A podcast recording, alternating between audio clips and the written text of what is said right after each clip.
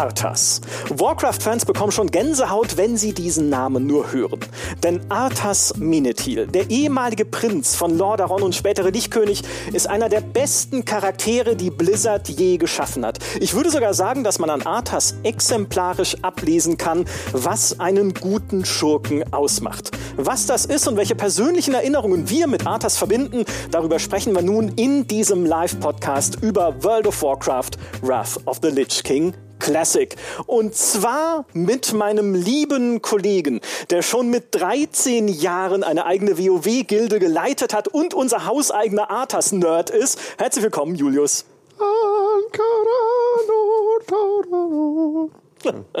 Ja, hi.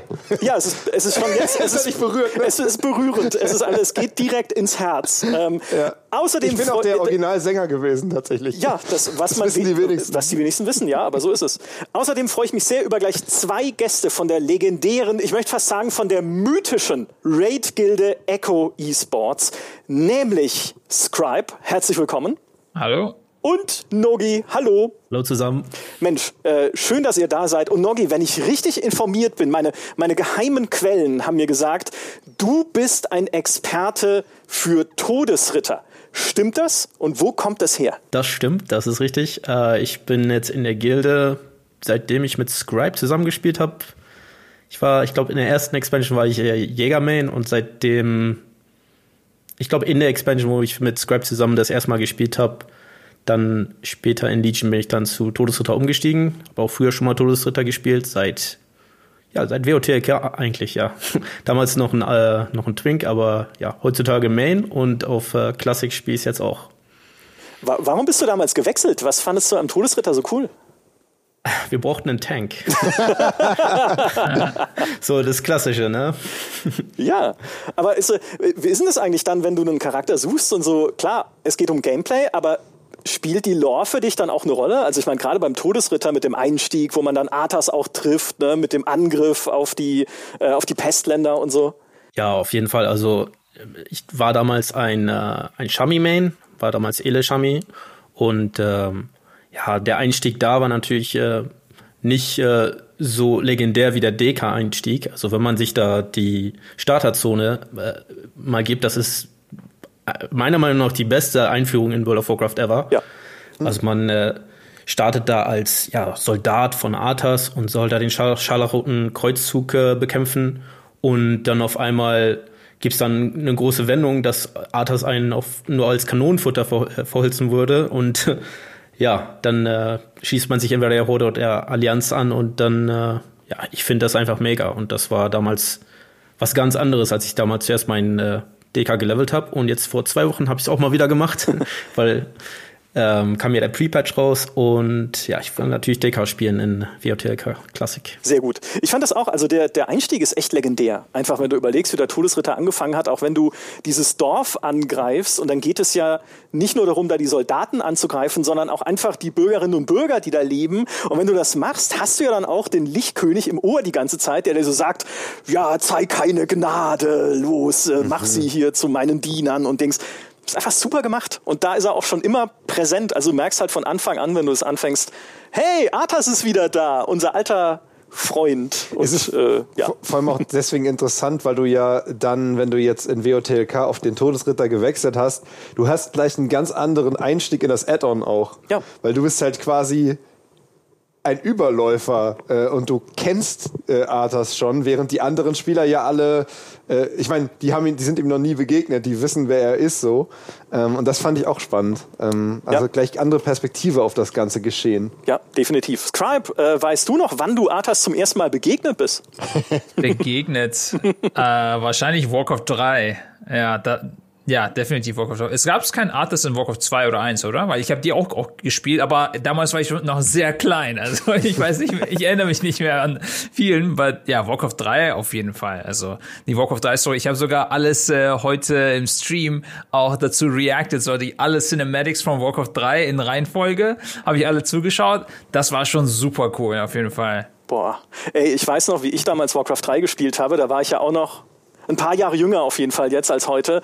Und wie ich Gänsehaut hatte bei diesen Cinematics. Mhm. Also das ist ja eh die Blizzard-Spezialität, damals schon in Diablo 2, diese Zwischensequenzen und dann in Warcraft 3 halt diese Render-Sequenzen, die Musik, die drunter lag. Ich habe sie heute nochmal angeguckt zur Vorbereitung für unseren Stream, für diesen Podcast und wieder Gänsehaut gekriegt, weil das so gut gemacht war einfach damals.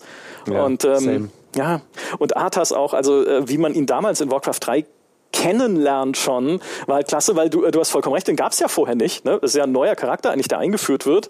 Aber dann es fängt halt so harmlos an, mhm.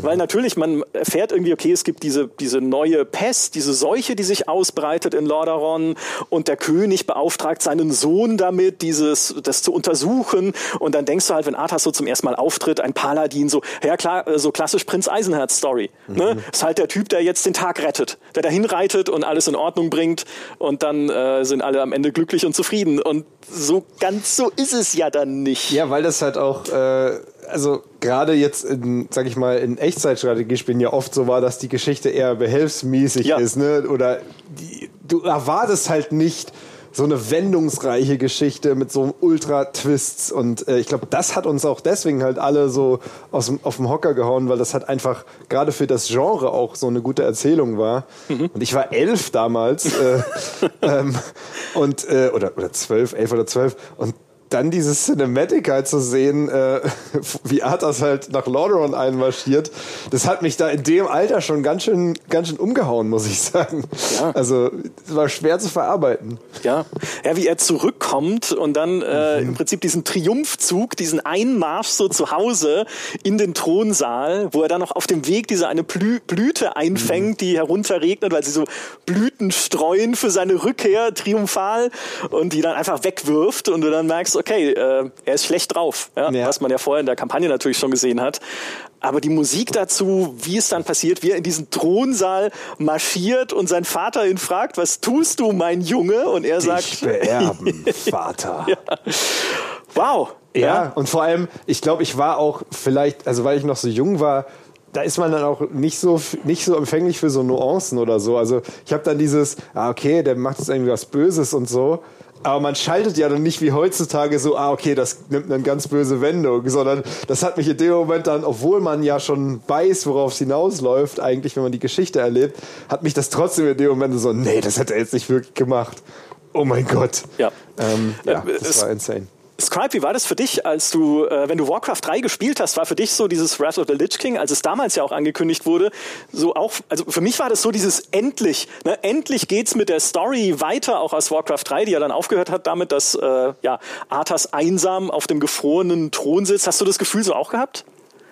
Also ich muss zugeben, normalerweise bin ich kein Lore-Spieler überhaupt. Bei, bei Warcraft, Earl of Warcraft, also die ersten Expansions, ich habe nicht viel mitgekriegt. Ich habe einfach nur das Gameplay so wirklich gemocht. Aber bei Wrath of the Lich King, das war das erste und wirklich das einzige Expansion, wo ich wirklich was wusste, weißt du, weil ich Warcraft 3 gespielt habe und ich habe das wirklich, also man verfolgt das automatisch mit, wenn man Warcraft 3 spielt. Man kann es nicht irgendwie skippen oder so, also vielleicht kann man skippen, aber ich habe es nicht geskippt damals. Und äh, das kriegt man wirklich mit und man weiß wirklich, you know, was passiert ist und das fühlt sich so viel besser an. Ich habe es tatsächlich bei Dragonflight deshalb auch jetzt vor, das mit der Lore mit äh, zu verbinden, mein Gameplay und nicht einfach nur zu spielen, weil man, ich denke, man verpasst da schon was, wenn man das Lore nicht mitverfolgt. Äh, dann, dann fühlt sich das nicht so gut an, wie wenn man wirklich weiß, worum es geht. Das fühlt sich schon viel epischer an. Und ich muss sagen, ich habe die Cinematics ja heute geschaut und dann das Cinematic nochmal äh, gesehen, hier, genau diese Cinematic. Und ich habe auch wieder Gänsehaut bekommen. Also das war schon ziemlich cool. Ja, dieser, dieser erste Trailer zu Wrath of the Lich King äh, oh. sehen wir gerade, ne? wenn ihr es hinterher erst hört. Wir beschreiben ihn, Julius kriegt schon Gänsehaut, wenn er nur dran denkt. Ja, also für mich ist es das beste Cinematic äh, aller Zeiten. Ja. Also einfach die Kombination daraus, wie unglaublich, also wie unglaublich gut es halt auch damals schon aussah. Also einfach diese wirklich diese unglaubliche Qualität von Blizzard Renderfilmen in Kombination mit dieser genialen Storytelling-Idee. Mhm. Der Vater äh, erzählt dem jungen Arthas davon, wie man ein gerechter König ist, äh, und wir sehen gleichzeitig, was aus Arthas geworden ist. Und dieser Bildtonschnitt das hat mich einfach, äh, also das hat mich umgeblasen und äh, ich kann es nicht sehen, ohne Gänsehaut zu kriegen. Ja, ich fand den Drachen cool, weil er weckt ja, da, er erweckt ja Sindragosa, den, den, die, die Königin der Frostdrachen sozusagen, der Frostbrut. Es sah halt einfach beeindruckend aus und man hatte halt wirklich dieses Gefühl, okay, hey, da kommt aber jetzt richtig zurück. Ne? Jetzt haben wir ein Addon lang gewartet, so Burning Crusade, Scherbenwelt war gut, Illidan mal wieder gesehen, aber der eigentliche Oberbösewicht von Warcraft, ne, der ist jetzt endlich wieder da und zwar so richtig. Weil das war ja auch das, wovor man, äh, also worauf man gewartet hat, wovor man Angst gehabt hat die ganze Zeit. Jetzt kommt er endlich, endlich zurück. Und was du gerade gesagt hast mit der Lore, das finde ich einen wahnsinnig spannenden Punkt, weil ich hatte es selber nicht mehr so auf dem Schirm, wie tief diese Warcraft-Lore ist. Ne, weil ich habe mich jetzt dann nochmal halt reingelesen, nicht nur was Arthas angeht, sondern halt dann irgendwie, wie so ist, man Wiki liest, ich lese ja täglich meine Wikis natürlich so zum Frühstück. Ne? Ja, und, und dann klickst dann, du halt. andere Netflix-Serien gucken. Ja, dann genau, dann, dann, lese ich meine Wikis. So, und dann hast du halt da, okay, guck mal, lese ich doch mal die Geschichte von Arthas. Ah ja, okay, der erste Lichtkönig war Nersul. Wer war nochmal Nersul? Klicke ich mich da rein. Ah, Nersul wurde damals halt, äh, oder beziehungsweise die Dämonen, Kiliaden hat versucht, Nersul auf seine Seite zu ziehen, um Draenor erobern zu können. Wer war nochmal Kiliaden? Ah, dieser Dämonenlord. Und dann kommst du vom Hundertsten ins Tausendste und liest dich immer tiefer rein, was da alles an, an Ebenen über Ebenen so drin steckt. Ich finde das wahnsinnig, wahnsinnig faszinierend. Nogi, wie ist das für dich? Also ähm, äh, liest du auch Wikis zum Frühstück oder anders gefragt, wie wichtig ist dir die Lore so beim Spielen? Die Lore äh, ist immer schon cool, wenn man äh, besonders für uns, wenn wir raiden, dass wir überhaupt wissen, was wir da machen in den Raids. Das ist natürlich dann cool und man will natürlich auch ähm, wissen, warum ist der Bösewicht böse? Und äh, ich finde, bei äh, Wrath of the Lich King mit Arthas haben die das damals richtig, richtig cool gemacht. Man hat ja den, äh, den Arthas über die gesamte Quest-Experience auch in manchen Dungeons immer wieder zu Gesicht bekommen und ich fand das damals einfach super cool. Und ähm, ja, am Ende gab es dann natürlich den großen Fight. Und man wurde da richtig drauf vorbereitet. Und ich, ich meine, damals auch wenn ICC damals noch nicht angekündigt war, für alle war es natürlich klar, das ist der Endboss der Expansion. Und den gilt es dann am Ende zu besiegen. Und das fand ich super. Deswegen, äh, ja, für mich ist das natürlich wichtig, dass äh, die Story, ähm, ja, den Spielern beigebracht wird über das Questen und den Dungeons und äh, ja, fand, fand, ich, haben sie super gemacht damals. Das ist übrigens ein interessanter Punkt, weil ich glaube, es ist tatsächlich eine der wenigen Expansions, wo von Anfang an klar war, wer der Endboss ist. Das stimmt. Aber wer hätte es auch anders sein sollen? In dem Fall ja, aber das ist tatsächlich äh, gar nicht so oft bei WoW-Add-ons so, dass man am Anfang direkt weiß, das wird der Boss vom letzten Raid. Ich finde die Vorstellung so geil. Äh, ihr raidet irgendwie World First, äh, weil du gerade gesagt hast, ihr wollt wissen, ihr wollt wissen, was ihr da eigentlich macht in dem Raid. Und dann ist am Anfang kommt euer Raid-Lied. So Leute, ähm, der Lichtkönig hat hier, äh, hat hier Nordend besetzt und wir müssen dem ein Ende machen. Einfach so eine Lore, so eine Lore-Rede da am Anfang des World First Race, fände ich mega. Könnten wir mal haben, Scrap, oder? So, ne? Das, das wäre schon, das wär schon wirklich actually cool. Also vor allem so bei Normal Heroic Content. Also gäbe es so eine Gilde, die das macht, da würde ich schon mitraden, denke ich. Ja. ich wüsste aber nicht genug, um das selbst zu erzählen, weil, wie du gesagt hast, das ist schon sehr tief. Also ich habe mich versucht, da reinzulesen, wegen, weil ich wollte mich für Dragonflight vorbereiten, so wissen, worum es geht, weißt du, mit den Dragons und so ja, da, da geht wirklich immer tiefer und immer tiefer. Also ja, die Drachenaspekte, ey, das ist noch ein ganz anderer Wahnsinn. Da bin ich noch gar nicht. Also das habe ich noch gar nicht geschafft. Ich habe so, ein, so eine Zusammenfassung in so einem Video gesehen von einem Content Creator. Aber ja, da muss man schon sehr viel wissen, auf jeden Fall. Ja, wenn ihr euch da World First vorbereitet, ne? also hier Eiskronen-Zitadelle, sagen wir mal, du gehst zum ersten Mal rein, es gibt keine Guides, die du lesen kannst. Ne? Ich meine, wir äh, faulen Menschen, Jules und ich, die, wir gucken ja dann einfach in den Guide und sehen, ja, okay, hier musst du AOE ausweichen, da muss irgendwie einer tanken und sowas. Aber wenn ihr zum ersten Mal da reingeht, wie bereitet ihr euch dann eigentlich äh, überhaupt, kann man sich da überhaupt vorbereiten? Guckt ihr halt vorher, okay, was was könnte denn so in der Eiskronen-Zitadelle äh, rumgammeln und welche Fähigkeiten könnten die dann haben oder wie macht ihr das? Also bei Wrath gibt's ja jetzt die alten Videos natürlich. Ja. Ich weiß nicht, ob du jetzt Dragonflight eher meinst. Ähm, da Also ich habe die Vermutung, dass also normalerweise ist ja PTR-Testings oder Beta-Testings da. Da sieht man schon so einen kleinen Einblick und in der Regel wird der letzte Boss dann auf mythisch nicht getestet.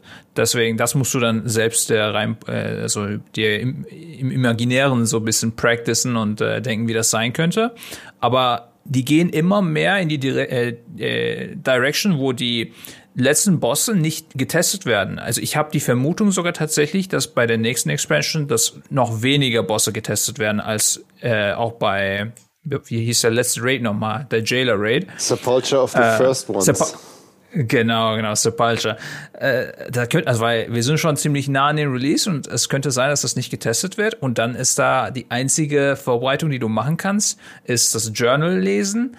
Ähm, aber da, also das da ist auf jeden Fall nicht alles klar, wenn du das Journal liest. Da musst du dann einfach theo theoretische Sachen so oh, ähm, die Wahrscheinlichkeiten dann dir aufschreiben, so die du bereitest dich am meisten auf das höchstwahrscheinlichste vor, aber du kannst also das habe diese Lesson habe ich bei äh, Emerald Nightmare dem Raid äh, gelernt, weil da war ein PTR-Testing und die Timer und die Abilities, die haben so zusammengepasst, dass, dass ich habe die perfekte Taktik gefunden.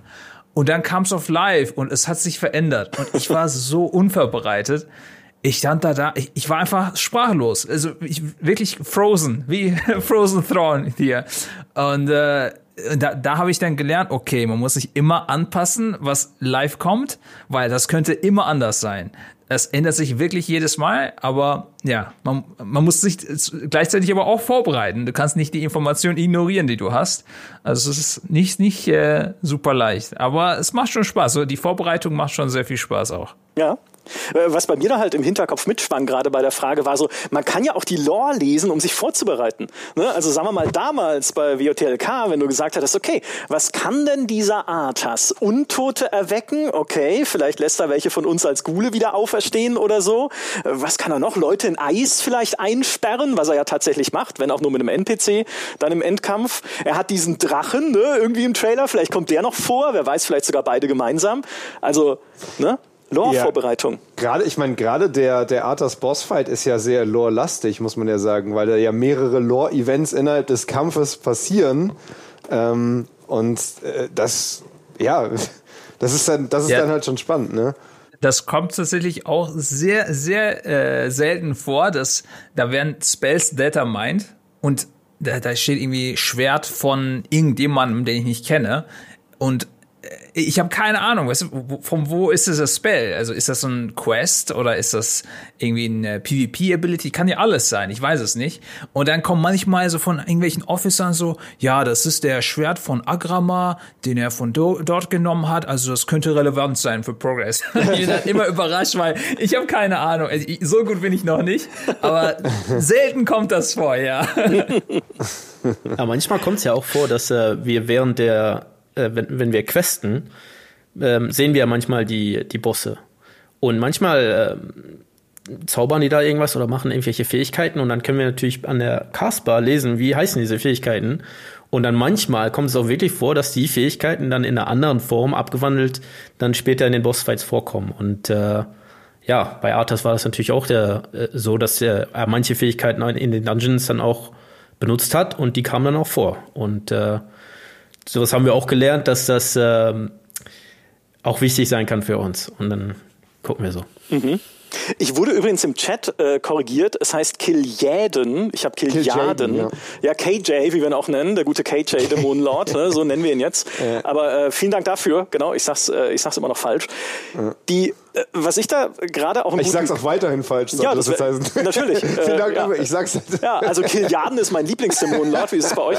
So, äh, was ich sehr, sehr spannend finde und wie sie da auch rangehen bei WOTLK ist ja, es gibt diese eine, ich glaube, es ist sogar optionale Questline beim, äh, beim Leveln in Eiskrone selbst, wo du diesen Geisterjungen triffst diesen Matthias Lehner. Und Matthias mhm. Lehner ist ein Anagramm von Arthas Menethil. Mhm. Man weiß nicht genau, wofür er steht. Ist er irgendwie ein Teil von Arthas Seele oder sowas? Ist er irgendwie eine Vision, die von, äh, wie hieß er? Jok Joksaron. Ja, der alte Gott, genau. Den hätte ich jetzt auch falsch ausgesprochen, da wette ich drauf geschickt wurde in irgendeiner Form, aber dieser Junge ähm, steht dann bei der Eiskronenzitadelle vor dem Abgrund sozusagen, vor den Höhlen, die darunter liegen und, und sagte, hier war ein böser Mann, der irgendwas darunter geworfen hat, das er nicht mehr braucht. Und dann kannst du halt tatsächlich darunter stürzen und findest ein schwarzes Objekt, das das Herz von Arthas war, das er weggeworfen hat. Und wenn du das anklickst, sagt der Matthias noch, das war keine gute Idee. Ja, jetzt wird er wiederkommen und er hat gespürt, dass du das gefunden hast. Aber was das Spiel dann macht, ist in der Questline, die daraus folgt, dir Szenen zu zeigen, wichtige Szenen aus Arthas Leben in Nordend, also wie er dann irgendwie seine eigenen Soldaten in Gule verwandelt hat, wie er, ist nicht auch dabei, wie er Sindragosa wiedererweckt und das erlebst du nicht als Zuschauer oder so von außen, sondern man steuert ihn selber.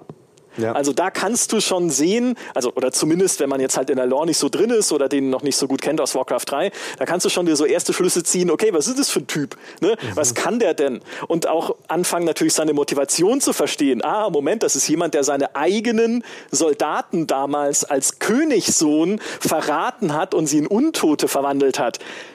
Ich glaube, er ist uncool. Ja? Also auch ein super cleverer Kniff, um einfach ähm, ja, diesen, diesen End-Erzschurken dann einzuführen in so einem Addon.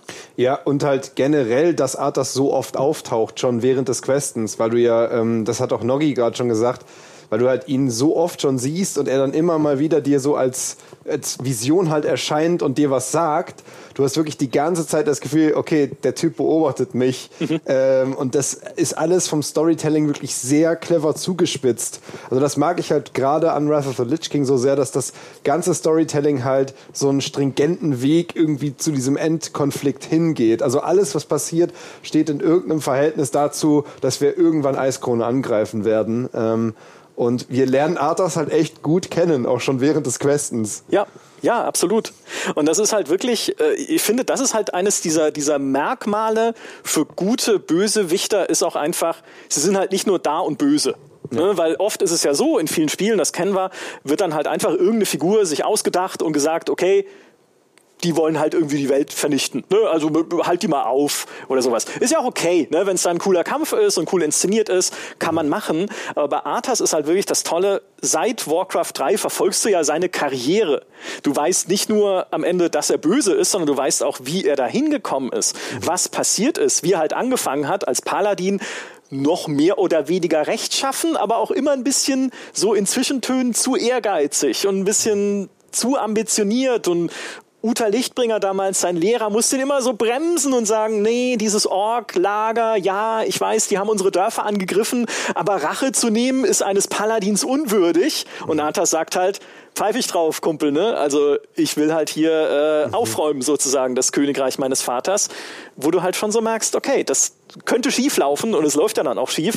Und von diesem Moment an kennen wir Arthas ja, und haben ihn sozusagen aufwachsen und mhm. in diese, in die Rüstung des Lichtkönigs hineinwachsen sehen. Mhm. Und das, das ist halt super. Also auch rein erzählerisch schon super.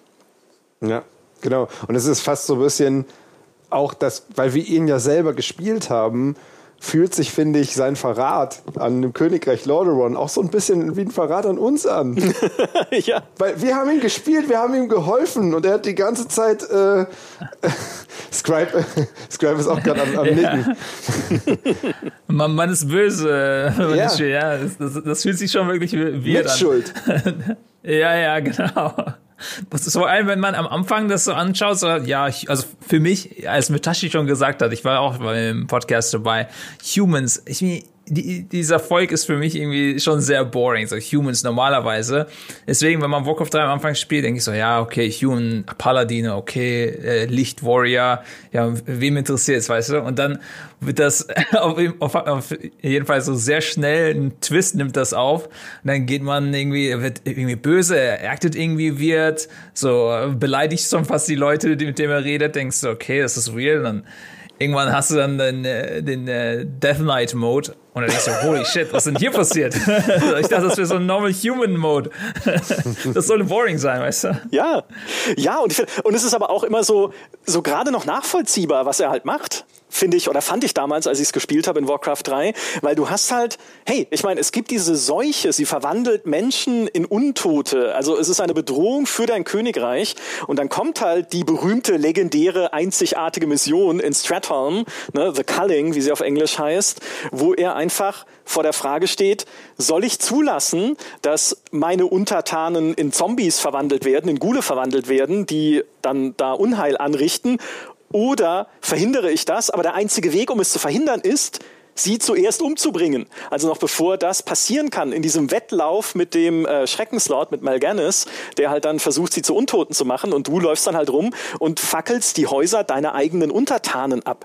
Was ja wenn man es jetzt so im Nachhinein betrachtet und diese Figur Arthas jetzt als Lichtkönig kennt, dann sagst du so, okay, oh, das war der Punkt, wo es irgendwie ein bisschen aus dem Ruder gelaufen ist. Aber in der Situation selbst denkst du dann, naja, aber was soll er denn machen? Ne? Soll er dastehen und sagen, ja, passt doch, ne, haben wir halt ein paar mehr Untote, die zahlen hoffentlich auch Steuern. Nee, eben nicht, sondern er muss ja was tun und so ist es halt so Schritt für Schritt dieses Hinübergleiten ins immer radikalere, auch wenn er dann in äh, später Melganis verfolgt nach Nordend und Söldner anheuert, um die Flotte seiner eigenen Armee versenken zu lassen, damit sie nicht wieder zurücksegeln kann nach Lordaeron, weil der König das befohlen hat und gesagt mhm. hat, hey, äh, hört auf mit eurem Abenteuer Nordend, wir brauchen euch zu Hause.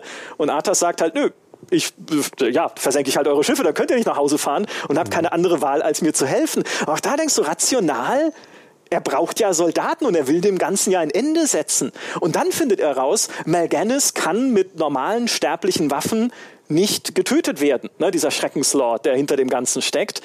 Also braucht er eine besondere Waffe dafür. Und zufällig gibt es in Nordend dieses Runenschwert, das versteckt ist.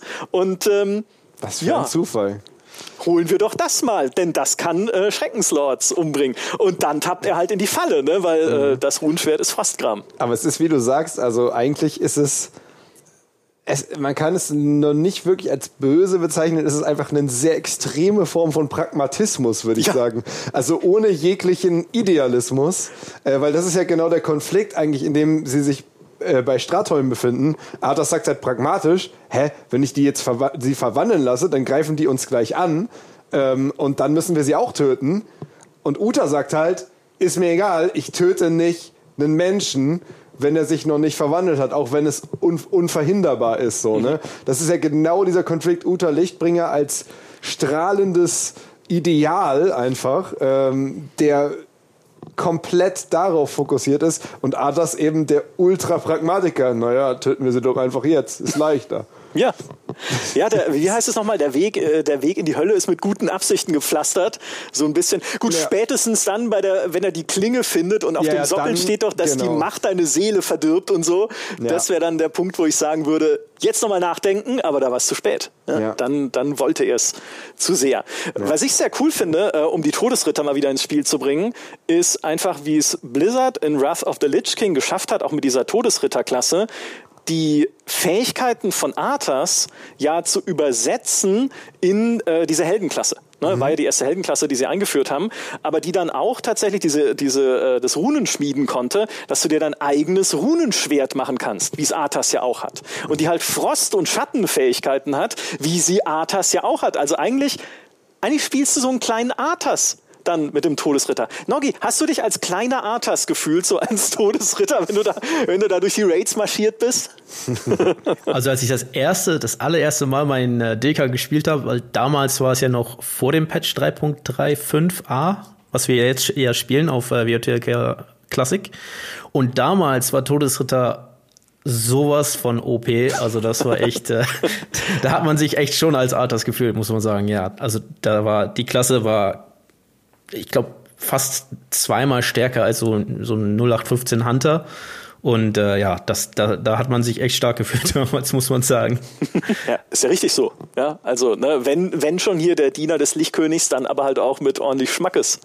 Wobei sie das ja jetzt nerven wollen zu WOTLK Classic, also dass der Todesritter direkt auf einem angeglicheneren Punkt einsteigt, sage ich mal. Ich sag mal, aus Balancing-Sicht ist es vielleicht auch nicht verkehrt. Ja. ja. Das ist ja der spätere Patch, wie gesagt, äh, 3.35 ist, glaube ich, was wir spielen.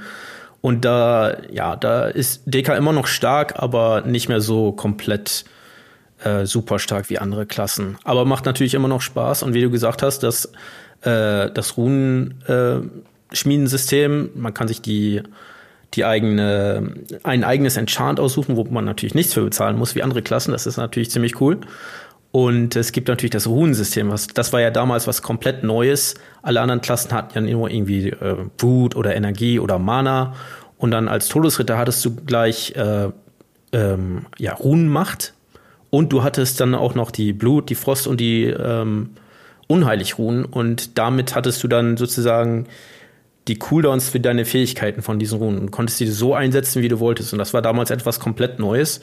Und ich finde das alte Runensystem auch immer noch besser als das neue. Also jetzt nach, nachdem ich das äh, äh, zwei, drei Wochen mal gespielt habe, also ich möchte das gern zurück. Aber ja, es macht richtig viel Spaß. Ja, ja. Ich finde diese Idee an sich einen, so, einen, äh, so einen großen Charakter zu nehmen und dann die Fähigkeiten so runterzubrechen auf eine Klasse halt echt gelungen. Ja, also das ist, ja. So muss man es machen. Ja, weil dann, wie gesagt, auch als ich jetzt, ich habe es extra nochmal gespielt jetzt auch zur Vorbereitung, nur zur Vorbereitung, nicht aus persönlichem Interesse. Das ist alles Arbeit. Es wird eins zu eins ausgeglichen als Arbeitszeit hier. Nee, extra halt nochmal einen Todesritter angefangen, beziehungsweise eine Todesritterin, um das halt äh, nochmal zu erleben und zu gucken, äh, wie das damals, wie das damals war. Bis zu, ihr habt es vorhin schon gesagt, äh, bis dann die Einführung ja endet bei dieser Schlacht an der Kapelle des hoffnungsvollen Lichts, wo du ja besiegt wirst, erstmal äh, von Tyrion Vordringen und von den Streitkräften der Allianz, auf die man dann da trifft und die Seiten wechselt letztlich äh, mhm. weg von Arthas, der dann da nicht viel ausrichten kann, weil es einfach auf heiligem Boden ist und dann kommen die Seelen der Vorfahren und ach, immer wenn die Seelen der Vorfahren kommen, dann äh, hat man nichts zu gewinnen als Lichtkönig. Aber wie großartig. Ja? Allein dieses Gefühl, das jetzt auch nochmal zu spielen und nochmal zu erleben, so dieses, diesen Einstieg. Ich fand das super. Ja. ja. Da war ja auch eine Sache, wo man irgendwie also ich habe die Death Knight Campaign, ich, ich habe ich hab die ja mal gespielt, aber ich erinnere mich gar nicht dran. Aber da wurdest du irgendwie mit Obst oder so beworfen, ja. wenn du Orgrimmar dann geentert hast, oder? Genau. Sowas gab's da. Das, das war, das, ich habe davon gehört so, ich, ich habe vage Erinnerung, das war schon sehr lange her, aber das, das fand ich auch sehr cool auf jeden Fall. Das ist ein kleines Ding im Game, aber es macht schon sehr viel Sinn und das passt so perfekt zusammen, weißt du? Ja, ich finde das so super, weil du denkst halt so, hä, warum habe ich jetzt so einen komischen Statuseffekt, weil dann fliegen ja auch so Fliegen um dich rum, wenn du mit dem Obst beworfen wirst. Und ich dachte so, wo kommt das her? Warum, warum also als ich es zum ersten Mal gespielt habe. Und dann erst habe ich kapiert, ach so, weil mich die Stadtwachen hier mit, ja, mit faulem Obst bewerfen. Super, super Idee einfach. Weil ähm, sie dich immer noch dafür hassen, dass du quasi auf der Seite vom Licht Lichtkönig warst. Ja, Vorurteile. Mhm. Das ist, was Vorurteile, soll das? das ist so ein Unsinn. Ich bin ja einer von den Guten. Ich diene doch also nicht heimlich noch dem bei Lichtkönig. Bei Sturmen verstehe ich das ja, aber die Horde müsste eigentlich mit Untoten. Äh aber das sind ja die anderen. Nur, nur, nur so ein Untoter. Das ist ja noch eine andere Fraktion. Genau. Ich habe lange gebraucht, um das zu verstehen, den Unterschied zwischen der zwischen der Geißel, also den bösen Untoten, und den Verlassenen, ne? also mhm. quasi den guten Untoten in Lordaeron, die ja dadurch entstehen, dass Arthas beziehungsweise der, der Lichtkönig, der Arthas kontrolliert, an Macht verliert, als er von Illidan angegriffen wird in Frozen Throne, im mhm. Warcraft 3 Add-on. Und dadurch verliert auch Arthas halt einfach die Macht, solche Leute wie Sylvanas zu genau. äh, kontrollieren, mit weitreichenden Folgen bis heute für die Lore von Warcraft, ne, mhm. ne, weil er Sylvanas ja damals bei seinem Angriff auf die Elfen in diese Banshee verwandelt hat.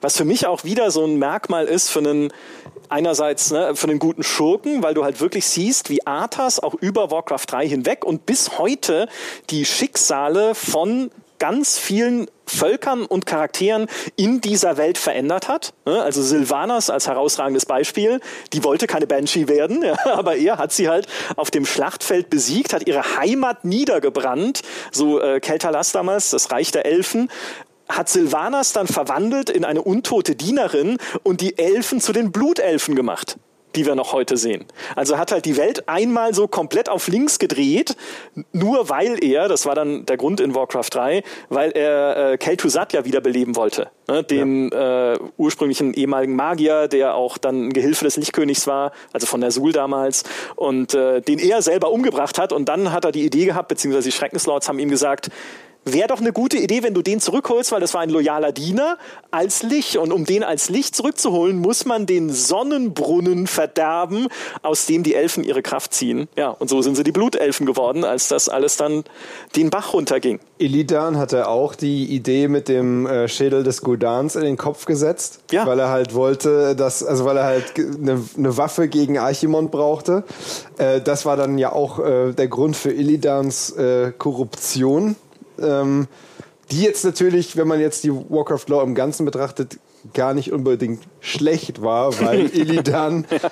uns ja dann in Legion am Ende äh, auch geholfen hat, die brennende Legion zu besiegen. Also eigentlich ist dieser Teil ja genauso eingetreten, wie es ursprünglich gedacht war. Ja. Nämlich, dass Illidan die dämonischen Kräfte nutzt, um gegen die Dämonen zu kämpfen.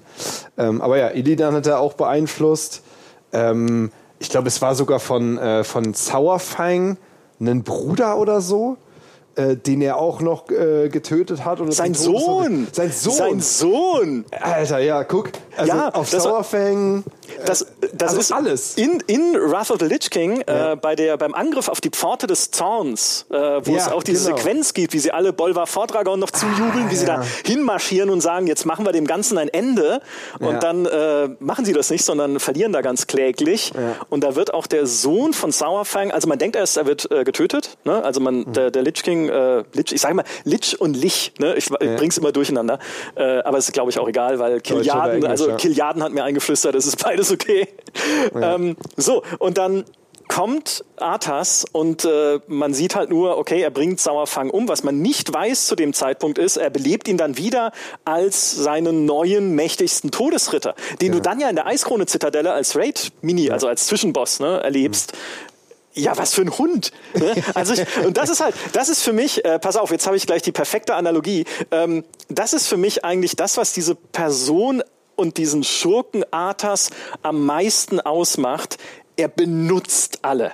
Ja. Also alle sind nur Werkzeuge für ihn, was ja auch durch diese Nekromantie, durch dieses Wiederbeleben als äh, untote Soldaten ja total gut äh, verbildlicht wird, weil ja, selbst die Leichen macht er noch zu seinen Dienern, ja, indem er sie halt wieder aufstehen lässt und so ist es auch mit all seinen Freunden und Verbündeten, das sind für ihn nur Werkzeuge, um das zu erreichen, ja, was er möchte, nämlich halt einfach Macht und äh, ja noch mehr Leute unter seine Kontrolle zu kriegen. Ähm, es gibt tausend Beispiele dafür, ne, von Silvanas, die er halt zu seiner Dienerin macht, äh, die sich dann ihm entziehen kann, aber trotzdem, das war ja seine Motivation. Ähm, über schon die, allein die Söldner, die für ihn die Schiffe verbrannt haben, mhm. die er danach aber verrät, ja, mhm. und sagt, oh hey, das da drüben sind die Söldner, die unsere Schiffe verbrannt haben bringt sie um. Ach ja, Moment mal, die haben doch für dich gearbeitet, Arthas. Ja, ist ihm wurscht. Damit hatte ich nichts zu tun. Das sind alles, was ihm begegnet, sind nur seine Marionetten. Bis hin zum, ich glaube, das kann man spoilern, weil es jetzt kein so, es ist ja schon, ich meine, Wrath of the Lich King ist schon ein paar Jahre alt, ne? Classic kommt jetzt zwar wieder, aber bis hin zu ganz am Ende, wenn er dir in Eiskrone sagt, ha, genau das wollte ich, dass du hier vor mir stehst und jetzt kann ich dir sagen, das war alles nur eine Prüfung, was du bis hierhin erlebt hast. Ich meine, du hast Meligos besiegt, ja, den Drachenlord im mhm. Nexuskrieg der Drachen. Du hast Yogg-Saron besiegt, einen alten Gott im Raid. Du hast die Prüfungen von mir noch äh, bestanden bei diesem einerseits Ritterturnier des Argentum-Kreuzzugs, wo dann aber auch Anub Arak wiederkommt, ne, der König der Nerubier, auch besiegt. Und weißt du warum? Damit ich die mächtigsten Kriegerinnen und Krieger hier äh, versammeln kann, um sie zu meinen Generälen zu machen als Untote. Lol. So, das ist Arthas. Alle sind nur Marionetten für ihn. Und jetzt kommt die Analogie, Scribe. Wie sehr deckt sich das mit der Position eines Gildenleiters? ich hab's, ich hab's kommen gesehen, ja. es ist nicht so krass, nee, nee, nee, nicht, nicht so krass. 100 Prozent. Aber, aber äh, ich habe tatsächlich, also ich weiß nicht, ob du davon jetzt gehört hast, aber ich habe tatsächlich in einem Stream den Vergleich gemacht, weil ähm, ich habe gesagt, das ist ja schon wirklich so ein 900 IQ-Typ, weißt du? Weil er sieht ja alles irgendwie kommen und plant alles. Und äh, um das so besser zu verstehen, habe ich gesagt, so, ja, okay, also äh, Archimond und Lich King, das ist ja wie ich und Gingy. Also 1v1 besiegt mich locker, aber wenn ich da irgendwie 900 IQ-Tricks mache, dann könnte ich da noch irgendwie die Überhand da bekommen. Das ist ja bei dem Lich King ja auch so. Der kann ja 1v1 Archimond nichts gegenüber, aber benutzt halt alle und macht die alle die Pläne und am Ende, ja, ist äh, Akimon wieder besiegt, glaube ich, äh, äh, wenn der, als, nachdem die den zusammen, also nicht unendlich, es ist wieder im Twisting Net oder so, aber äh, und Lich King ist da mit der Armee drauf, also bis, bis End of Wrath at least äh, hat das ja geklappt, also Raid Leader wins, ja. Mich würde mich würd auch interessieren, äh, wie das für euch als Raider ist, äh, in dem Moment, wenn du die ganze Zeit kämpfst und auf einmal wiped dich der Boss einfach und sagt so, yo. Stimmt, ja. Das heißt, äh, war ja schön, dass ihr hier die ganze Zeit mein Spiel mitgespielt habt, aber jetzt wipe ich euch und belebe euch erstmal als Untote wieder. Oh, du meinst am, äh, in dem äh, Im Lich King, King Fight? Genau, im Lich King Fight. Ich ja. habe ich hab tatsächlich Lich King nicht einmal besiegt. Also Nein! wir waren zu schlecht damals. Wow. Ja. Also okay, Alter. natürlich Schock. jetzt also einen Mount zu bekommen oder so, aber damals bei Wrath, also Leute, äh, den Vergleich können wir jetzt bis zu, zu heute nicht wirklich gut machen, weil ich hatte einen PC, der jedes Mal, wenn ich zwei Puls hintereinander gemacht habe, ist mein PC äh, gecrashed. Weißt du, ich hatte so ein komplett Black Screen, war weg. Es war überhitzen und alles. Ich musste mit 800 mal 600 Resolution spielen. Das war das waren alte Zeiten, das waren nicht gute Zeiten. Also ich gebe dir Fall. einen 20, wenn du das nächste World uh, to, uh, Race to World First uh, mit dem PC nochmal spielst. 20 das vor allem. Ja ein absoluter Random-Betrag. Für 20 Euro wäre es mir wert. der, kommt der 10 Subs, schon lange 10 Subs packe ich bei dir in den Chat. ich musste da so, so in diese blaue Frostdinger, die man bei, wenn man beim Sportzen äh, sich verletzt, auf den Arm packt oder so. Das musste ich auf meinen Power Supply packen, weil sonst ging es nicht. Also ich war in einer richtig schlechten Guild. Ich habe keine Ahnung, wie die mich da mitraden gelassen haben, wirklich. Und äh, ja, wir sind zum Arthas gekommen tatsächlich, also Lich King. Äh, wir haben ihn gepullt paar Mal, aber das war's auch. Leider. Ja. Also ihr seid gar nicht so weit gekommen, dass er euch dann äh, gekillt hat nee. und, und verwandeln wollte. Ihr habt seine Prüfung nee, nicht bestanden. Nicht. Die Prüfung nicht bestanden? Ja, ja. dann zu schlecht. Ja. Was mit dir, Nogi? Hast du das geschafft? Damals? Ähm, bei mir tatsächlich nur, nur im Zehner.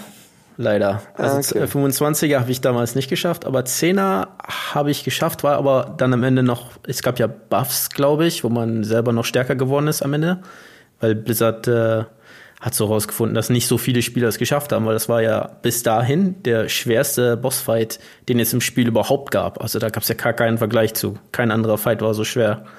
Und äh, es war auch, glaube ich, ein Novum, dass sie so einen krassen Nerf für die gesamte Zone hatten damals. Also ja, ich kann mich nicht mehr ganz dran erinnern.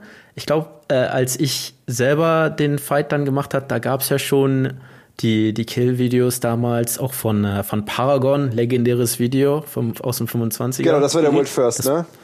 Damals gab es noch gar, gar, gar kein YouTube. Damals musste man sich das auf warcraftmovies.com runterladen. like, original, ja. mit äh, schlechtem Internet. Das dauerte da dann auch schon mal mindestens äh, einen Abend lang, bis man das Video dann hatte. Aber ja, also als man das dann das erste Mal gesehen hat, zusammen mit den finnischen Voice Voicecoms, legendär, ähm, das war ein krasses Gefühl, ja. Aber wie geil, dass das geklappt hat, dass wirklich der legendärste Fight loremäßig auch dann der schwerste Fight in dem Spiel war. Ja, klar. Weil man hat das ja oft bei Spielen, dass man halt einfach balancing-technisch in die Falle tappt, so, der wird jetzt halt als der Oberschurke äh, die ganze Zeit präsentiert, aber dann hast du es balancing-mäßig halt nicht hinbekommen und dann mhm. Ist er halt relativ easy zu besiegen. Deswegen ist es ja geil, dass es in dem Fall so geklappt hat, dass sie wirklich den Lich King auch so schwer gemacht haben, wie man ihn sich vorstellen würde. Ja, ich finde das ja schon geil, wenn man, äh, also kurz bevor du nach Eiskrone kommst, gibt es ja dieses Turnier des Agentum-Kreuzzuges, wo die ja sagen, wir machen dieses Turnier, wie es dir Arthas dann später auch sagt, als Prüfung, um die mächtigsten Recken dieses Landes zu finden, die sich qualifizieren damit für den Kampf gegen Arthas, wo du dann sagst, Freunde, geht's eigentlich noch? Ich habe Meligos besiegt, ich habe Joxaron besiegt, ich habe bis auf die, also einen alten Gott, ne? Also mehr geht doch nicht. Und jetzt macht ihr noch ein Turnier, um damit ich mich nochmal beweisen muss. Also es hat schon so eine Eskalation aufgebaut, aber trotzdem. Also eigentlich war genau das Scribe, wie er seine Gilde aufgebaut hat. Ja, eigentlich schon. Ein riesiges Turnier. Ein riesiges Turnier, ja. ganz genau. Was mich mal interessieren würde, also äh, fernab vom Thema Arthas, aber weil wir gerade das Thema Vibe hatten, wie geht ihr eigentlich mit Vibes um? Also wenn es mal so richtig, äh, also wenn, wenn ihr so richtig professionell ratet, wenn es mal so richtig schief läuft, was machst du denn dann? Ist es dann wie bei so einem, wie bei einem Fußballspiel, wo man dann die Leute so wieder aufbauen muss, wie Jürgen Klinsmann damals in der Kabine und so, Mensch, jetzt beim nächsten Mal, da hauen wir sie an die Wand oder wie, wie läuft das? Also wenn man vorne ist, wenn man gewinnt, ist es sehr leicht. Man, äh, man denkt nicht viel nach. Da, da denkst du einfach nur, okay, was war das Fehler hier? Warum haben wir geweibt? Sofort analysieren und sofort geht's weiter. Aber ich muss schon sagen, zum Beispiel bei Halondrus, äh, das letzte Mal, wo wir, äh, wir waren World Second, äh, also oder wir waren halt am zweiten nah dran, äh, in den zu killen. Äh, Liquid hat es geschafft und dann hat man gefühlt, äh, hinter dir irgendwie äh, Pieces am so hochkriechen, weißt du, bei den Ranks. Und die hatten irgendwie so ein 18% Vibe. Ich erinnere mich noch, wir waren bei irgendwie 15%. Ich denke mir, no way. Also World Second ist schon eine Sache, aber wenn da World Third noch kommt, weißt du, wenn wir World First schon racen, das ich ja hatte schlecht. schon richtig Schiss. Das ist ja richtig ja. schlecht. Nee, aber, aber du bereitest dich ja so krass vor, ja, weißt klar. du, du willst das World First und dann denkst du dir, hold up, so hinter dir kommt irgendwie Pieces oh mein Gott, dieses Gefühl, vor allem bei dem Fight hatte ich auch als Raid-Leader nicht, also ich konnte nicht so viel machen, weil es ging, äh, halt diese Bomben, die explodieren einfach und da, da vibest du, du kannst dir gar keine Calls, nix, das kannst du nicht saven, weißt du? Äh, nur so taktische, vielleicht äh, kannst du Sachen so vorschlagen, wie, wie wir das Intermische machen oder so, aber ja, das war schon sehr demotivierend auf jeden Fall und ich muss zugeben, ich bin nicht der Typ, der Leute gut motiviert. Also dafür bin ich bekannt sogar. Meine Motivationsart. ja, ja, ja, sag du den Spruch. Okay. Es gibt da einen ganz coolen Spruch, ja. Also World First or Disband. Aber also, das, kommt immer die, das klingt motivierend, ja, finde ich auch. Also, ja, gut. Also, ich, ich, ich dachte, du wirst sagen, also generell, wenn wir irgendwie irgendwas schaffen wollen, weißt sagen wir, dieser Pull 50 Prozent mindestens. Oder World Second. Das, das, das ist so meine so. Art. So, entweder machen wir das oder World Second. Und diesen Vorschlag, äh, diesen äh, Art mache ich dann sehr oft, diesen Spruch. Entweder das oder World Second. Und dann, äh, dann fokussen die Leute. Das, das funktioniert wirklich auch irgendwie. Keine Ahnung. Ich denke, ich, ich bin ein guter Motivator. Aber gibt es dann bei euch in der Gilde irgendwie ein Gegenstück? Also, weil ich höre das halt oft so, dass du bist dann so der Mastermind, der halt aber relativ straight die Facts nennt. Gibt es dann jemand anderen, der dann quasi, wenn, okay, jetzt brauchen wir wirklich doch mal eine aufbauende Rede, äh, dann jetzt holen wir mal ihn ran und er, er peitscht die Leute ein bisschen hoch. Also, oder ist es dann wirklich nicht, so? Nicht wirklich peitschen, aber es gibt also Leute, die lustig sind, zum Beispiel Lorgok, das äh, ist ein Italiener und er hat immer so einen Akzent, weißt du? So, äh, da, äh, keine Ahnung, ich kann gerade nicht nachmachen, wie er spricht, aber so, das, das ist immer, wenn, wenn er sagt so, hey guys, let's do it, or something, weißt du, dann denkst du dir, okay, das ist, alle lachen, weißt du, es geht wieder voran. So, sowas ist auf jeden Fall cool, das hilft. Ansonsten vielleicht Jinji, der äh, andere Muskelbruder, der aber da fühlt man so, dass es irgendwie nicht so äh, naturell ist, wenn er das sagt. Er sagt so, okay, guys, let's do it, aber irgendwie glaubst du nicht dran, dass er es wirklich meint. So, er versucht es, aber es hat nicht wirklich geklappt. also sowas brauchen wir schon. Wir, wir haben was nicht, ne? Ja um König Terenas zu zitieren, die wahre Stärke des äh, Raid-Leiters ist es, die Herzen seines ja. Volkes zu bewegen. Ja, aus ja. dem Trailer zu Wrath of the Lich King. Hey, ich wäre zumindest, wenn ich bei Arthas geweibt wäre, hätte ich gesagt, na, ist aber halt Arthas. Ne? Also ich meine, was, was will ich denn erwarten hier? Also eben. Ich hätte mich, ich, ich wäre stolz gewesen. Ich dachte, es wäre das Ende einfach dann von Warcraft. Es wäre wär richtig geil, wenn einfach der, der Arthas-Boss halt nicht schafft. Also ja, du, du gewinnst halt nicht am Ende und dann kommt der Abspann. Du stirbst einfach, dann kriegst du das Loot. ja. Und dann wirst du halt ein Todesritter von Athos. Ja. Oh. Und dann, ja, und dann bleibst du einfach ein Todesritter. Ja. Ja. Für immer. Dann bleibst du nur ein Pull. Auf in die Für Nogi ändert sich eigentlich gar nichts. ja, das stimmt. Naja, ich bin ja übergelaufen nur, eigentlich. Nur wer die Gehaltschecks am Ende bezahlt, ändert sich, aber. Ja. ja. ja, wundervoll. Arthas Menethil, ne? ein, ein unvergesslicher Charakter, der jetzt seine, seine endlich wohlverdiente Rückkehr erlebt in Wrath of the Lich King Classic. Ich freue mich darauf. Ich bin echt, ich habe so gesehen, ne, dass sie, als sie das angekündigt haben und so gedacht, hey Mensch, es wäre doch mal wieder Zeit, irgendwie das zu zocken, weil einfach, ja, Mensch, die gute alte Zeit, ja. der gute alte Arthas, einer der besten Charaktere, den sie jemals gemacht haben. Ich wollte noch zwischenfragen, weil ähm, äh, als es ums, um die Thema Vibes ging, äh, Vibes ging und so, Wi Vibes. Vibes. Wipes, ja. Wipes. Vibes. Taschentücher sind Vibes das, glaube ich, sind aber Englisch. auch wichtig beim Raid. Äh, Nochmal zum Thema, wie geht ihr mit Wipes um? Äh, wenn jetzt zum Beispiel eine andere Gilde vor euch ist, kriegt man da irgendwer, also wie viel kriegt man davon mit, was die anderen Gilden machen und beeinflusst das einen eigentlich auch? Also ist es dann teilweise sogar so, dass man irgendwie Taktiken hört, die die anwenden oder gehört das quasi zum Gentleman's Agreement dazu, dass man sich da auch nicht irgendwie was abhört oder abschaut? Das gehört auf jeden Fall dazu. okay. okay. Kein, es gibt keine Regeln. Also. Ja. Ja, okay, krass. Das letzte Mal, wo es eine Gentleman-Regel gab im World First Rate, war, wo es noch nicht gestreamt war. Da war es ja so, dass damals äh, alles geheim gehalten wurde und die einzige Gentleman-Regel damals war, kein Video hochladen von Bossen, bevor nicht fünf andere oder vier andere Gilde, fünf insgesamt, den Boss besiegt haben. Das war so die einzige Regel. Aber dann haben halt Gilden angefangen zu streamen. Also es war, glaube ich, die ersten Gilden, das waren äh, chinesische Gilden, damals im Legion äh, Addon. Und äh, ja, dann ist die Idee dann halt gekommen, ja, dann können wir es ja auch machen. Eigentlich wird ja mal Zeit. Das Streamen ist ja ziemlich populär und da gucken ja viele Leute zu. Und die Leute fragen auch immer, warum streamt ihr das denn nicht? Und äh, ja, zu deiner Frage, Jules, ähm, natürlich äh, werden da die äh, Taktiken untereinander ausgetauscht, natürlich nicht freiwillig, aber yeah. wenn man sieht, aber die andere Gilde, die startet 16 Stunden vor uns und äh, ist jetzt an dem Boss und die haben eine richtig coole Taktik und wir so, ja, okay, dann benutzen wir die Taktik einfach. Ne? Und dann, das geht natürlich dann auch immer hin und her, wenn äh, die dann schlafen gehen und wir noch weiterspielen oder so. Und äh, das, das passiert dann und äh, im letzten Race war es dann auch so, dass äh, es, es gab so ein gewisses Hin und Her, wo die Taktiken immer ausgetauscht wurden oder ja, übernommen wurden. Und beim letzten Boss wurde es dann auch noch ziemlich wichtig, dass wir, wir eine ein bisschen bessere Taktik hatten für eine Phase. Und äh, das hat uns dann sozusagen den Gewinn so ein bisschen gebracht. Und ähm, ja, eine andere Gilde hat die dann kopiert und äh, ja, die wären dann sogar, die, die wurden dann auch mit der Taktik ziemlich schnell fertig. Und äh, ja, wenn andere Gilden die dann nicht kopieren oder nicht so eine gute Taktik haben, das kann einen ziemlich großen Einfluss aufs Race haben, ja. Ja, vor allem, wenn, wenn eine Taktik funktioniert, dann ist es ja bewiesen, dass es funktioniert. Weil davor wissen wir es ja nicht. Vielleicht, vielleicht funktioniert ja die Taktik, die du hast, gar nicht. Vielleicht funktioniert die noch besser.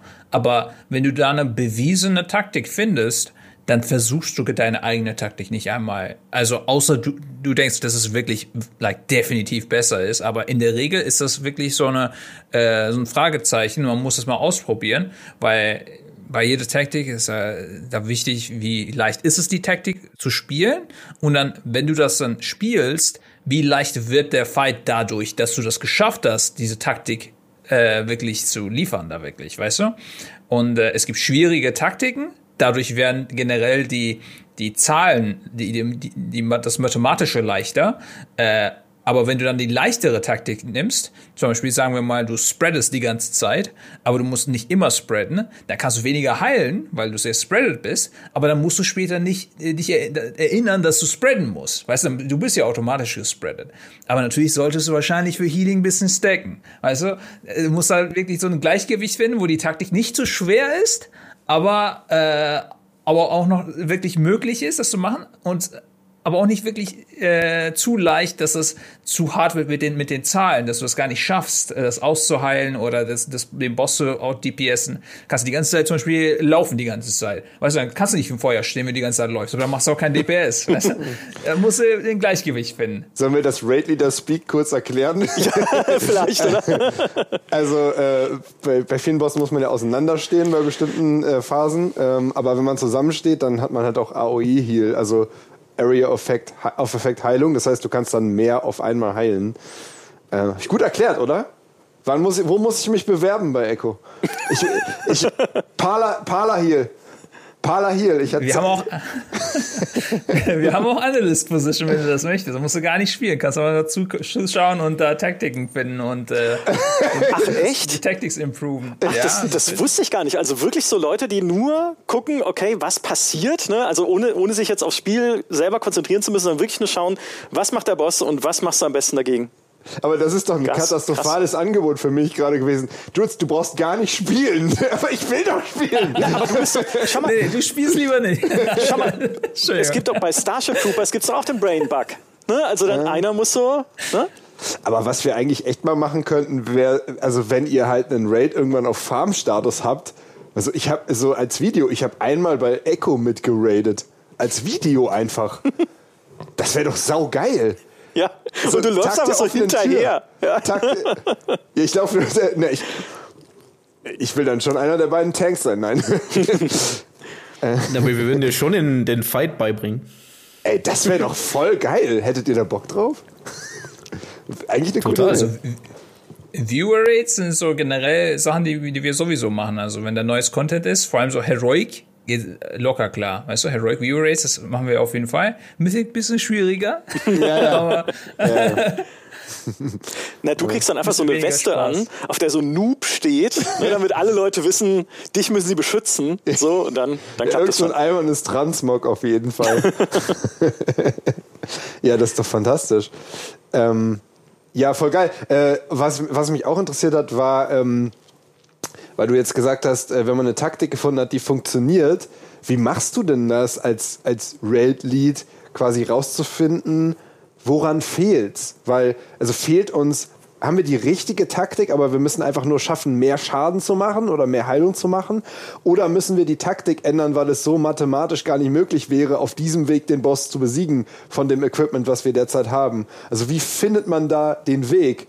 Das interessiert mich, weil ich weiß auch noch, bei einem eurer Race to World First oder, oder so, da hieß es mal so, ja, der Boss ist gerade mathematisch gar nicht schaffbar.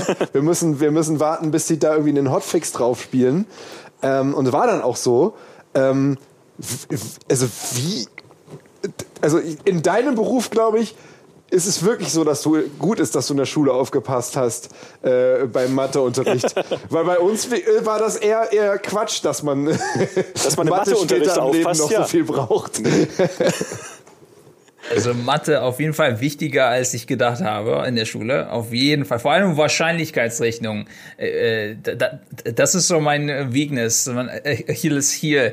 Bei Wahrscheinlichkeitsrechnung, das kann sehr, sehr wichtig sein bei WoW. Wir hatten sogar einen so einen Mathe-Professor, der uns geholfen hat bei, Alter. Nein. Äh, wie hieß der Boss? Argus weil da mussten wir mit Leuten pre-immune eine Ability, also eine Immunity einsetzen, damit das von der pre-immunity abgefängt wird, weil wenn du die Ability bekommst und dann immunst, das geht nicht. Du musst das pre-immune, aber du weißt nicht, wer, wer diese Ability bekommt, weißt du? Du musst das schon, du musst irgendwie lucky sein, dass du immunst und du das auch bekommst. Jetzt sag nicht, dass, jetzt sag nicht, ihr habt ausgerechnet, wie viele Leute das machen müssen, damit ihr die höchste genau. Wahrscheinlichkeit habt. Alter. Ja, genau. Es gab irgendwie so drei, vier Stellen, wo wir das machen wollen und dann haben wir ausgerechnet, im oh. Average, wie viele Leute bei welchen wir Immunities benutzen sollen, damit wir das beste Auskommen haben. Auch mit unseren Healing Rate Cities mit ein, äh, mit ein äh, gedacht, weißt du, weil das kann ja sein, dass du da viele Healing Cities sowieso ready hast, dann brauchst du nicht so viele Immunities.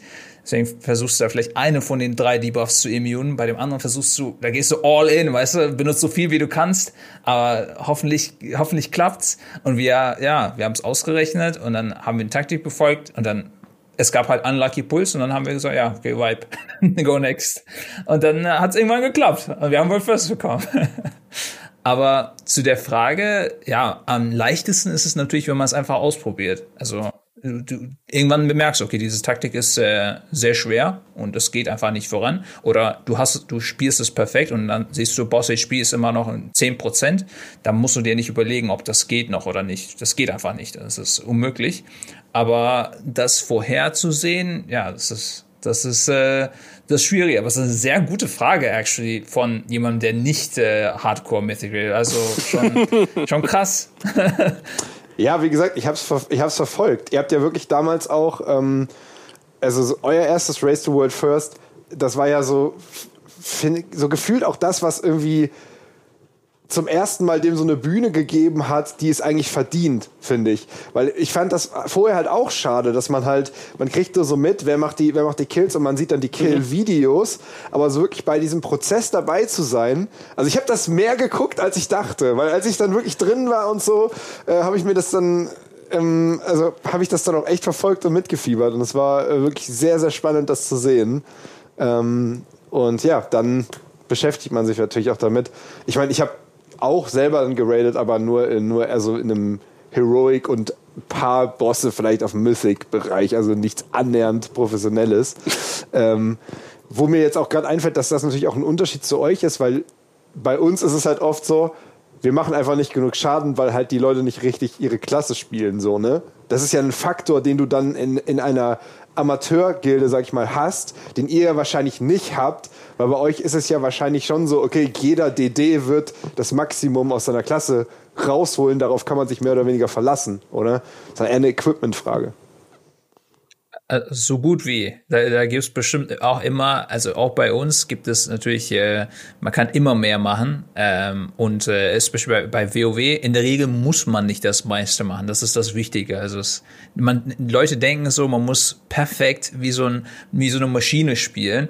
Das muss man tatsächlich nicht machen. Äh, bei gar keinem Boss. Du kannst dir Fehler erlauben und das, das, deshalb äh, in der Regel wipen die Leute auch, weil die versuchen, ihre Rotations so gut zu spielen, aber dann wipen sie zu den Mechanics. Also soll man eigentlich nicht, äh, man muss immer eigentlich die Mechanics first spielen, bis man den Enrage dann sieht und dann anfangen, seine Rotation irgendwie zu, so aufzupolieren, weißt du? Ja, aber Nogi ist ein DPS-Player. Ich, ich habe seit langem kein äh, DPS-Min-Maxing mehr gemacht. Er kann mehr sagen. Wie denk, was denkst du, Nogi? Also, min-maxen unsere Leute alles zu Tode? Oder? Ähm, also Min-Maxen auf jeden Fall. Äh, manche mehr als was sie sollten, aber Scribe hat da schon recht. Also es kommt bei uns sehr darauf an, die Mechaniken richtig zu spielen und sicher zu spielen vor allem, weil äh, wenn man äh, wegen was dumm einen Vibe produziert, dann haben natürlich auch 19 andere Leute nicht die Chance, aus dem Vibe später noch was zu lernen. Deswegen, wenn es dann irgendwann am, am Damage mal äh, hapert, dann kann man natürlich dann äh, den Damage versuchen zu analysieren und zu verbessern. Und gerade auch wegen, den, wegen dem Analysieren äh, haben wir jetzt im letzten Raid äh, uns äh, da ein bisschen die Technik aufgestockt. Wir haben nämlich äh, ein neues Tool entwickelt, was äh, Logs aus World of Warcraft mit Videos verbindet. Videos sind für uns, uns nämlich super, super äh, wichtig äh, damit wir uns natürlich angucken können, okay, warum sind wir jetzt überhaupt geweibt? Warum, äh, warum hat es nicht geklappt? Und wo war der Fehler? Weil manchmal, also ich, ich merke das bei richtig vielen anderen Gilden, die ähm, wipen und dann sagen sie, ja, okay, das war der Fehler. Aber dann gucke ich mir das Video an und denke so, das war eigentlich gar nicht der Fehler. Ihr seid da, da gestorben, weil ihr die Mechanik nicht richtig gespielt habt. Ihr hattet nicht genug Energy bei Arthas oder so.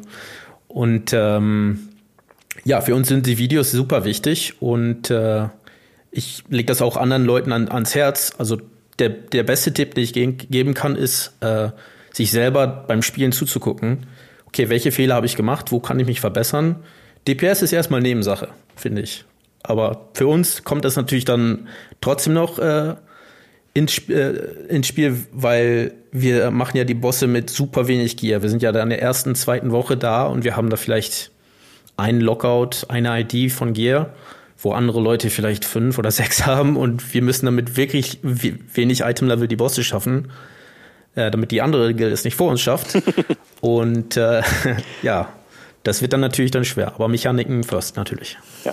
Ich hatte gerade ein schönes Bild im Kopf, wie er dann quasi mit Lendenschurz zu Arthas reinmarschiert und sagt, so, mehr haben wir jetzt nicht, aber jetzt muss es sein. Ja. Das, so ich, ist es. Ich, macht ihr eigentlich, wollt ihr das jetzt eigentlich bei äh, WOTLK Classic wieder machen? Also klar, natürlich kennst du die Bosse noch von damals und natürlich sind die Taktiken jetzt noch dieselben geblieben, aber wieder jetzt sagen, okay, komm, lass uns die Raids einfach nochmal erleben oder sogar nochmal halt ein Classic äh, World First probieren?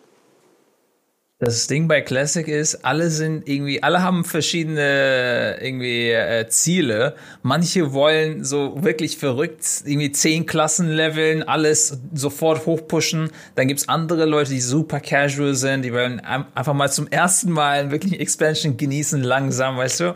Deswegen haben wir uns nicht zusammengesetzt als eine Gruppe, sondern es gibt immer irgendwelche so zwei, drei Man-Groups, die mit irgendeiner anderen Gilde gejoint sind. Aber ich habe mir heute wirklich überlegt, so äh, bisschen aus äh, äh, so ein bisschen bereut, dass ich vielleicht, dass wir nicht so ein Speedrun-Group gemacht haben, tatsächlich Race to World First, weil mit dem Hype so kommt das ein bisschen, dass wir, wir das nicht gemacht haben, ist keiner schade, aber gleichzeitig verstehe ich auch Leute, dass, dass sie das einfach langsam genießen wollen, weißt du?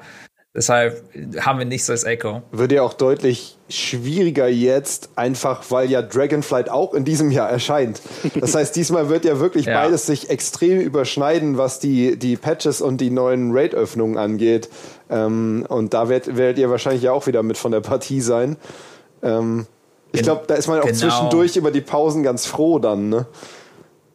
Ja, genau, das ist die Sache. Also ich habe bei mir, ich habe meinen Uni-Abschluss immer zwischen diesen Expansion-Lücken irgendwie alle so viele Klausuren wie möglich immer da genommen und dann habe ich das nur dadurch geschafft. Sonst, also gäbe es keine Expansion, äh, hier diese Pausen dazwischen, da hätte ich nichts im Leben geschafft. Also ich bin schon dankbar.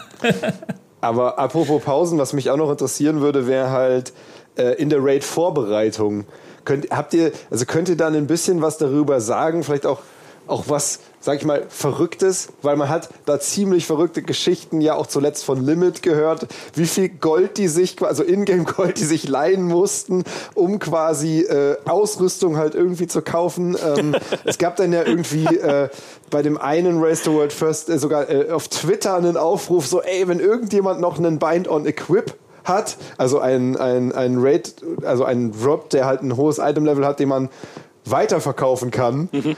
dann kaufen wir den für unendlich viel Geld, äh, äh, unendlich viel Gold, weil wir halt noch dieses eine Item brauchen, äh, um eben da in der ersten Woche erfolgreich zu sein. Äh, könnt ihr da was zu sagen? Also wie krass viel Zeit Gold und, äh, und ja, Arbeit einfach in so eine Vorbereitung für so einen World First läuft. Weißt du, wie viel Gold wir benutzt haben, Noki? Was, 600 Millionen? ich glaube, 600 kratzt sogar fast in den 700 letztes Mal. Also 600 war, Millionen. Ja. Okay. Ja, also, also das ist schon sehr viel, es war schon sehr viel Gold. Wir haben jetzt äh, zum ersten Mal haben wir äh, wirklich unsere Schulden abbezahlt. Ach echt? diesen Monat, diesen Monat haben wir, jetzt haben wir wieder 20 Millionen Gold gesammelt und es geht voran. Morgen boosten wir wieder Jailer und wir werden es schaffen. Wir kommen wieder zurück. Und ihr, und das leiht ihr euch dann von befreundeten Gilden oder befreundeten Spielern oder, oder auch Community oder wie kommt das zusammen? Also es, es gibt ja jetzt ziemlich, es gibt ziemlich viele Spieler, die äh, fokussieren ihr gesamtes Gameplay nur auf zum Beispiel das Auktionshaus. Und da gibt es so Spieler, die raiden gar nicht, machen keine Dungeons, die leveln auch nur, damit sie ja das Auktionshaus überhaupt nutzen können. Und äh, das sind so die Leute, zu denen wir gehen, yo, könnten wir vielleicht mal ein bisschen Gold von euch leihen. Ja? Sie gehen literally zum Paten ja. und verkaufen ihre Seele ja. für ein bisschen Gold. Wahnsinn. Und dann findest du so einen Drachenkopf morgens im Battle. So. ja. Also das ist wirklich, ja, wir müssen da echt so fast zur Bank gehen und dann, ähm, ja, würden gerne mal ein bisschen Gold leihen, kriegst es auch wieder und wir zahlen auch immer zurück, haben wir bis jetzt immer gemacht. Mhm. Und äh, ja, das Geld müssen wir natürlich dann, äh, das Gold müssen wir natürlich selber erwirtschaften im Spiel. Und äh, ich muss auch sagen, als Raider, ähm, neuerdings haben wir, äh, müssen wir sogar auch, ähm, müssen wir Gold bezahlen, um in der Gilde zu sein. So als, als Spieler muss ich 5 Millionen Gold bezahlen.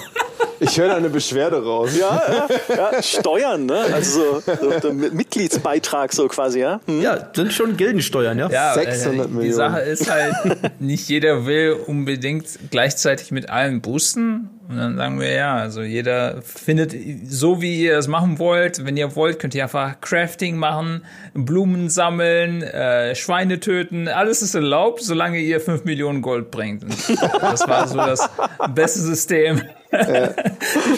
an wir denken konnten. Ja. Also boosten heißt, man nimmt dann quasi Spieler mit bei so einem Raid, die den sonst nicht schaffen würden und dann zahlen die dafür halt Ingame Gold, dass sie halt den Kill bekommen. Ja. Mhm. Ich will nochmal auf diese Parallelen zwischen Arthas und Raid-Leitung ja. zu sprechen kommen. ja, es werden immer mehr Parallelen im Laufe der Zeit. Ja. Ein Raid-Leader muss auch eher pragmatisch handeln als idealistisch. Das stimmt. Glaube ich. Ja, ja. Wenn, wenn äh, Arthas in Stratholm Raid Leader gewesen wäre, hätte er auch gesagt, ne, was muss ich jetzt, was, ja. ich habe ja nur wenige Handlungsoptionen, also ja. lass uns äh, erstmal Steuern einsammeln. Wir brauchen Gold. Ja. Das war ja auch eine Race to World First quasi. Er wollte der Erste sein, der äh, die Leute erreicht, bevor Mal'Ganis in Untote verwandeln kann. Eben. So ist es. Das ist eins zu eins im Spiel abgebildet. Alles, ja. was ihr erzählt. Also Noggi, du kommst in einen, äh, äh, Noggi und Scrap, ihr kommt in einen neuen Raum äh, der voll ist mit Zivilisten. oh Gott. Aber ihr wisst, wenn ihr jetzt den Boss pullt, werden die sich in Ads verwandeln. Naja. würdet ihr vorher die Zivilisten alle clearen? Oder würdet ihr direkt den Boss pullen? Das ist meine Frage an euch. Ich glaube, wir warten, was die andere Gilde macht. Ja, gute Antwort. Ey, wir sind World First ohne Zivilisten zu töten. Ja, ja aber ihr seid World 20 insgesamt. Nein! ja, fantastisch. Ja, von Arthas lernen heißt Siegen lernen. Ja, am ja, Ende. Absolut. So absolut. ist es. So ist es einfach. Ja. Mega spannend. Ja, ist wie so, ein, wie so ein Einblick in eine Parallelwelt. Tatsächlich. Ich finde das, find das super interessant, einfach so hinter die Kulissen zu gucken. Und wie professionell ihr das macht. Also äh, nochmal, ne? ich meine, ich habe das nie wirklich gut gemacht und auch nie wirklich ja, professionell schon erst recht nicht, weil ich bin ja nicht mal, also, ne, also ich habe ja nicht mal die Grundlagen dafür. Mhm. Aber äh, ihr steckt da echt mehr, mehr äh, Grips und mehr Planung rein als viele Leute in richtige Jobs. So, also ja. was heißt richtige Jobs? Halt so in, in echt, Echtwelt-Sachen, die man so macht. Ja, da haben wir auch keine Wahnsinn. richtigen Jobs nach der Definition. Nee, da stecken wir auch nichts rein. Das ist ja, da sitzen wir abends äh, in einem Studio und machen einen Live-Podcast. ja. Aber ich muss auch sagen, mich freut es irgendwie sehr, dass wir uns jetzt mal kennengelernt haben, so, ähm, weil ich finde das Thema echt, echt spannend. Also wir sind leider jetzt gleich am Ende unserer Zeit, aber also ich könnte mir echt super gut vorstellen, ähm, euch demnächst noch mal mit euch zu, zu reden und ähm, da vielleicht auch mal irgendwie eine komplette Folge so darauf zu fokussieren. Oder halt echt diese Idee mit irgendwie einen Tag mit äh, im, im Raid mit Echo oder so als Videoidee finde ich auch super, super geil. Also sollten wir definitiv mal in Kontakt ähm, ähm bleiben und gucken, ob wir da vielleicht noch mal was machen können, weil ähm, ich finde es ich finde es schön, dass es jetzt halt durch die Streams mehr Aufmerksamkeit bekommt in den letzten Jahren.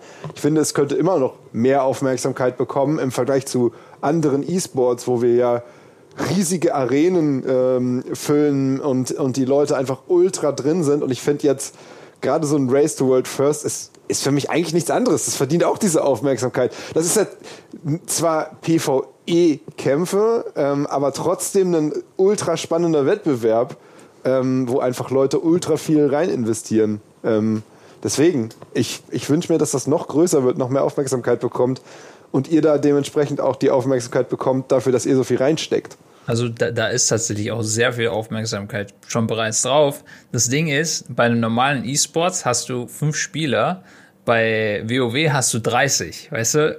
Und äh, dann muss man natürlich das mit den 30 Leuten teilen, äh, das, die, diese Aufmerksamkeit und was man da als äh, äh, Geld halt draus macht, dass man monetisieren kann. Und das wird dann natürlich hier viel schwieriger, das aufzubauen. Vor allem, wenn ich jetzt überlege, eine, dass eine neue Gilde sich aufbaut, das wird sehr, sehr schwer, sehr schnell.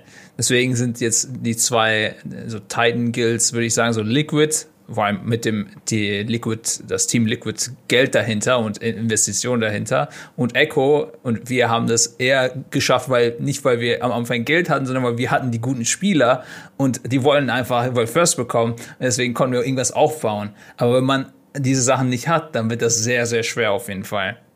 In Comparison zu, äh, zu anderen E-Sports auf jeden Fall, ja. Ja, wir haben ja auch jetzt schon den, den Kern unserer Gilde. Ich glaube, Scribe sind jetzt seit, ich glaube, sechs oder sieben Jahren. Da sind ja immer noch die gleichen Spieler da. Ja, das sind ja du, ich und noch irgendwie fünf, sechs andere. Und das ist so ein großer Pluspunkt für uns natürlich. Wir sind da lange dabei und wir haben, der, der Kern ist halt immer noch ziemlich gleich. Ja, wir wechseln sehr wenige Spieler. Also bei Liquid wechselt sich schon jedes Tier irgendwie fünf, sechs Spieler mindestens, oder? Nur jedes habe ich mal gehört, so dass sie viel mehr wechseln. Bei uns ist das eher so zwei aus von 30 Leuten. ja, ist krass. Aber ja. klar, das Eingespieltsein ist, glaube ich, das habe ich ja auch selbst in meinem Noob-Raid gemerkt. Das Eingespieltsein ist das Allerwichtigste. Wie bei Arthas. Deshalb belebt er Leute als Untote wieder, weil man schon eingespielt ist. Ne? Du holst sie einfach zurück, ja. weil das sind die Leute, auf die du dich verlassen kannst. Das ist die Armee von Lordaeron. Die hole ich mir zurück als Gule, weil die kenne ich schon, da weiß ich, was ich kriege. Was soll ich mit diesem Random Ghoul da anfangen? Ja. Wenn ich, wenn ich einfach meinen toten General wiederbeleben kann. Merkwürdig viele Parallelen. Das macht uns tatsächlich sehr viel Sinn, ja. also rückwirkend kann man eigentlich sagen, Arthas hat gar nichts falsch gemacht. Arthas hat die Raid-Gilde erfunden. Die Geißel ist eine, die erste Raid-Gilde der Geschichte. Mit dieser Botschaft, ne, denkt mal drüber nach, mit dieser Botschaft äh, beschließen wir diesen Live-Podcast. Noggi, Scribe, euch kann man sehen auf Twitch. Ne? Für alle, die das mal verfolgen wollen und auf diesen, diese faszinierende Welt mal reinschauen wollen, was da passiert, wie man sich äh, da vorbereitet und wie dann so ein Kampf läuft. Schaut euch das an. Mega faszinierend. Ich sag vielen Dank an euch beide für diesen Podcast über Arthas mit ganz vielen Einblicken noch in das Thema, wie laufen Raids in großen Gilden. Vielen Dank, Jules, dass wir einfach mal wieder über Arthas reden konnten, was einfach das ist, was wir immer machen. Ja, ich aber diesmal mit Kamera. Dann, ne? Ja, wir, jeden Morgen tauschen wir so unser Lieblings-Lore-Titbit einfach aus. Wusstest du schon, dass Muradin Bronzebart derjenige war, der Arthas in seiner Jugend im Kampf ausgebildet hat? Wusste ich. Aber Sehr wusstest gut. du schon, dass Arthas schon bereits in seiner Kindheit mit dem Menschenkönig Varian Vryn befreundet war? Das wusste ich, aber wusstest du, dass Arthas... Das steht beides auf unserem gemeinsamen Zettel drauf, jetzt hör auf. Wir sind am Ende angekommen dieses Podcasts. Ich sage vielen Dank für diesen geilen Talk über Arthas. Vielen Dank an euch beide für diese einerseits coolen Einblicke in so die, in das Raid-Gildenleben. Das finde ich mega, mega spannend, weil ich selber so eine Pfeife bin beim Raiden. Ich weiß noch, wie ich damals, der erste Raid, den ich gemacht habe, war damals noch in Vanilla auf Onyxia. Und ich dachte mir so, pff, wie schwer wird das schon sein? Wir sind ja 40 Leute. Ne? Boom, Vibe, sofort. Ich war Priester, ich hätte heilen müssen, ich habe nichts verstanden, so viel Damage, vorbei. Also das äh, war meine, meine Lehre dafür und äh, Hut ab, dass ihr das so gut macht und so professionell macht. Wenn man euch dabei sehen möchte, kann man das auf Twitch bei Noggi und Scribe. Danke nochmal an euch beide. Hey, und danke an Jules. Ne? Also, Sehr ich mein, gerne. Ich saß nur hier und habe ab und zu was gesagt. Ne, du sprichst über Arthas, was im Prinzip das ist, was du eh die ganze Zeit machst. Jetzt gib's Eben. zu. Ja, es also, ist jeden Tag. Nur so kenne ich dich. Morgens ja. kommst du rein, hey, lass uns über Arthas sprechen. danke dir. Und danke an euch alle da draußen, dass ihr uns auch diesmal wieder zugehört habt. Macht's gut und bis zum nächsten Mal. Tschüss.